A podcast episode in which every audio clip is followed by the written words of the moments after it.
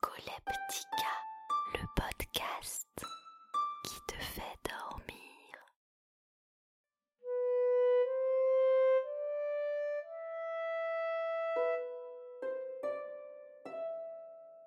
Bonsoir. T'arrives pas à dormir? Ça tombe bien parce que moi non plus.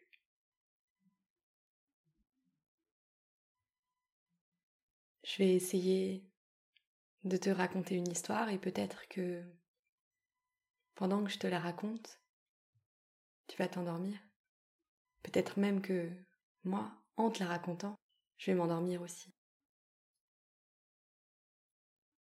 On est dans une capsule aux parois transparentes.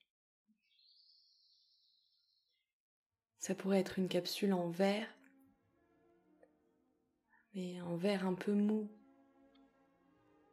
Et pas un verre qui serait trop fragile ou qui craindrait le moindre choc. On est dans cette grande capsule transparente, allongée au sol, peut-être appuyée sur un coude, en tout cas pas debout. Et on flotte au-dessus d'une immense prairie. On est en apesanteur. Si la capsule n'était pas là, on sentirait le vent dans nos cheveux. Peut-être que ça ferait des plis sur nos habits. Mais là, on ne sent pas l'air. On se déplace sans bruit au-dessus de la grande prairie. Si on regarde les brins d'herbe, on voit qu'il y a un peu de vent. La prairie est baignée dans une lumière douce, une lumière de matin, une lumière presque froide. C'est la lumière qu'on peut voir parfois quand on entr'ouvre les yeux pendant une grasse matinée et qu'on sent qu'on peut dormir à nouveau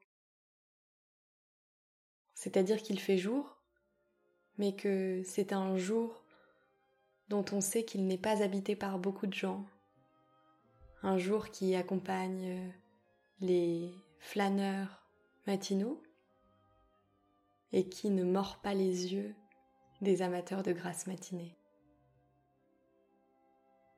Cette lumière douce ne chauffe pas trop la capsule. On continue notre petite promenade à un mètre au-dessus du sol. On n'est pas très haut, juste assez haut pour savoir que l'on flotte, mais pas assez haut pour avoir peur. On est porté par l'air tout au long de la prairie. Il n'y a pas d'ombre, pas d'arbre, juste une grande étendue, quelques bosses qui sont trop petites pour être qualifiées de collines. Et on les suit des yeux, des mains aussi, on pourrait dessiner leur forme. Et puis on sent que la capsule ralentit progressivement et que le paysage change un peu lui aussi. L'herbe se fait plus éparse. Il y a davantage de terre une terre qui semble mouillée. Et la capsule est maintenant tout à fait à l'arrêt, mais nous sommes toujours à un mètre au-dessus du sol, même si nous ne nous déplaçons plus. Nous sommes à la lisière entre la prairie, vers laquelle on peut encore regarder et de laquelle on est parti, et un lac dont la surface est tout à fait calme. Nous pensons qu'il s'agit plutôt d'un lac que d'un étang, mais il n'est pas non plus immense. C'est une étendue d'eau paisible, sur laquelle tombe la même lumière claire que celle dans laquelle baignait la prairie. Sur l'autre rive, une ou deux branches de saule pleureur semblent boire l'eau du lac, tant l'arbre est penché vers l'étendue d'eau. Son feuillage est presque du même vert que l'herbe de la prairie. Il est très lumineux, pas comme celui des saules pleureurs de la ville.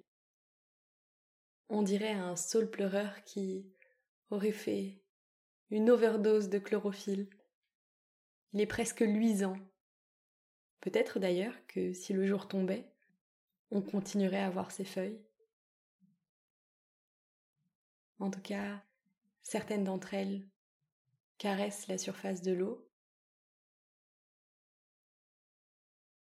et nous les regardons toucher l'eau depuis notre capsule où nous sommes à l'abri. Et peut-être, à la manière de petits rongeurs, si nous basculons vers l'avant de la capsule, toi et moi, parce que si c'est juste toi ou juste moi, je crois que ça ne marcherait pas.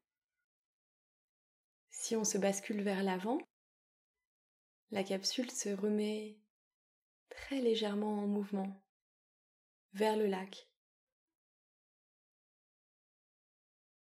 On ne se met pas à courir à l'intérieur de la capsule. On se laisse juste glisser vers l'avant. Et en laissant notre poids tomber dans nos mains qui poussent l'avant de la capsule, on réussit à atteindre le centre du lac depuis lequel on peut voir le saule pleureur qui est sur la rive que nous ne connaissons pas, et encore au loin la prairie baignée de lumière matinale que nous avons traversée tout à l'heure.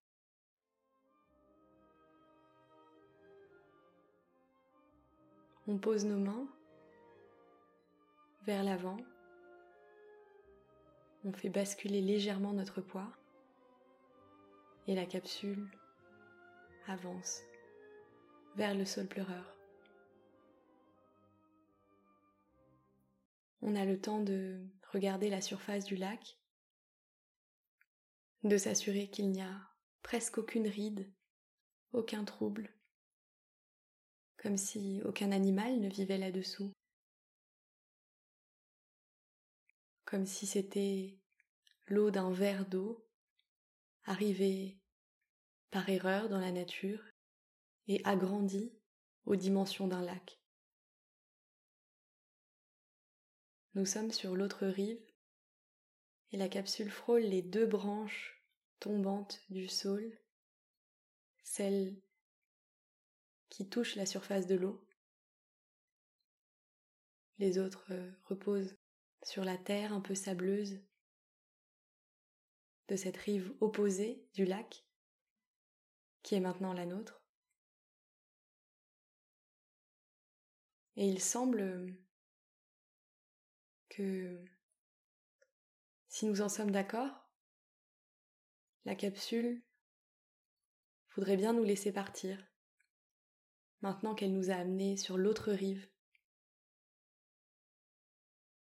comme si cette capsule avait été programmée pour nous emmener ici, sans nous l'avoir dit.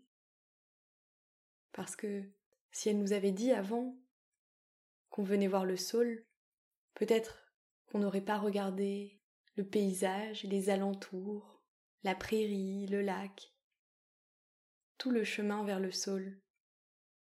D'ailleurs, maintenant que nous sommes arrivés au saule et qu'on appelle ce chemin le chemin vers le saule, est-ce qu'on n'oublie pas qu'au moment de ce chemin vers le saule, on ne savait pas qu'il s'appellerait ainsi? Est-ce qu'on n'oublie pas que la prairie, au moment où on l'a découverte, était juste une prairie et pas le premier point vers le saule? J'essaye de me remémorer cette prairie tu peux le faire toi aussi. Pour ne pas l'oublier trop vite maintenant que nous sommes à l'abri, sous les branches du saule, que la capsule s'approche du sol et nous dépose délicatement au pied de l'arbre. Tout près du saule, il fait frais. Mais si nous restons assises ou assis là, on ne sait pas si on osera s'endormir. Peut-être qu'on voudrait être couvert. Et on remue en douceur nos jambes pour les réveiller après ce trajet en capsule et pour qu'elles nous portent jusqu'à une tente qui est en contrebas du sol. Depuis l'autre côté, on n'avait pas vu qu'il y avait une colline. Et que sur le flanc de cette colline, le flanc qui n'était pas visible pour nous depuis l'autre rive, il y avait une tente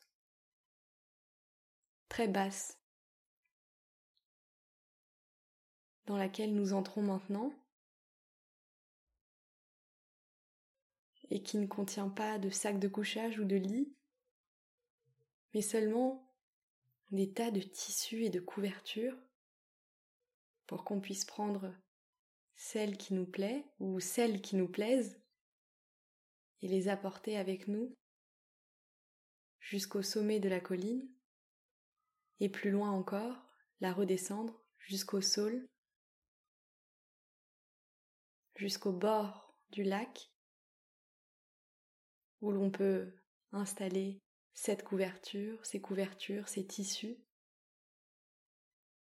à l'abri du vent, parce que protégés par les branches du saule, on peut s'installer loin, l'un ou l'une de l'autre, ou bien pas trop loin au cas où quelqu'un arriverait et nous dérangerait. Et une fois qu'on est bien sûr de s'être installé confortablement, on peut se jeter un regard et se dire Bonne nuit.